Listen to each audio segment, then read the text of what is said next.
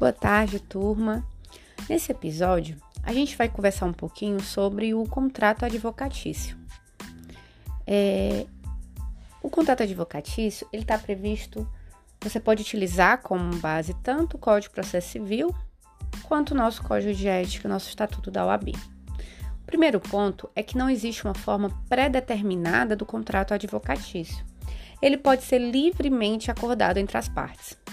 Então você pode fazer um contrato verbal, como você pode fazer um contrato escrito. Contudo, o nosso código de ética ele sugere que o contrato ele seja sempre por escrito, prezando pela clareza e precisão. Nós encontramos lá no artigo 48 do Código de Ética que determina a prestação de serviços profissionais por advogado, individualmente ou integrado em sociedade, será contratada preferentemente por escrito.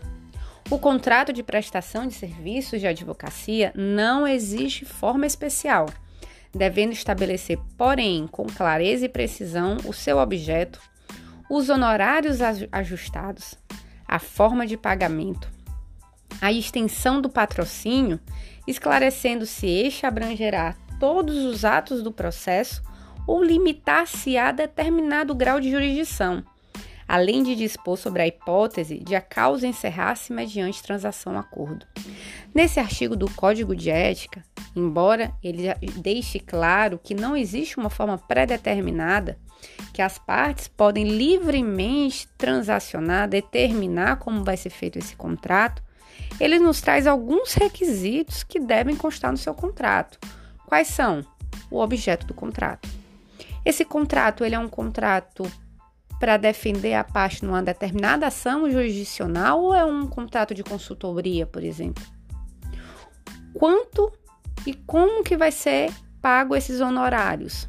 Você vai pagar os honorários parcelado, vai ser depositado 50% da assinatura, vai ser depositado 50% da, do trânsito em julgado.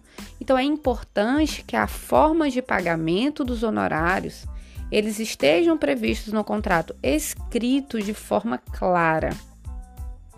Esses honorários vão ser parcelados no cartão de crédito, vão ser feitos por transferência bancária. Tudo isso deve constar do contrato. Outro requisito é a extensão do patrocínio. Ou seja, o teu contrato limita-se à primeira instância ou vai até o trânsito em julgado? O teu contrato, ele é apenas para aquela ação específica ou para qualquer processo em que a parte esteja, em que o teu cliente seja parte. O contrato também deve haver a previsão de a causa encerrar-se mediante transação acordo. Como que fica a questão do pagamento e da prestação do serviço, havendo aí uma transação ou um acordo.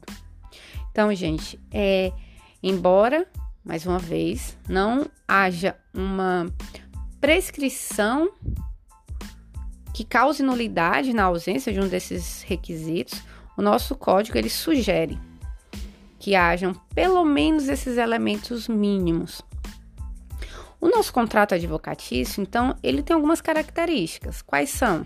Ele é bilateral, porque sempre vai ter duas partes, vão ter duas partes envolvidas, você é advogado e o teu cliente. Ele é oneroso porque existe aí uma prestação a ser paga pelo teu cliente a títulos de honorários. Ele é sinalagmático porque existe contraprestações recíprocas entre as partes. Enquanto você, advogado, se propõe a prestação de um serviço de qualidade, o teu cliente se propõe ao pagamento dos honorários estabelecidos. Ele é consensual, porque todos os elementos do contrato são de livre acordo e ele é não solene por não haver uma pré-determinação na lei.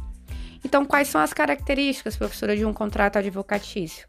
Bilateral, oneroso, sinalagmático, consensual e não solene. Nós aprofundamos mais na nossa aula. Forte abraço!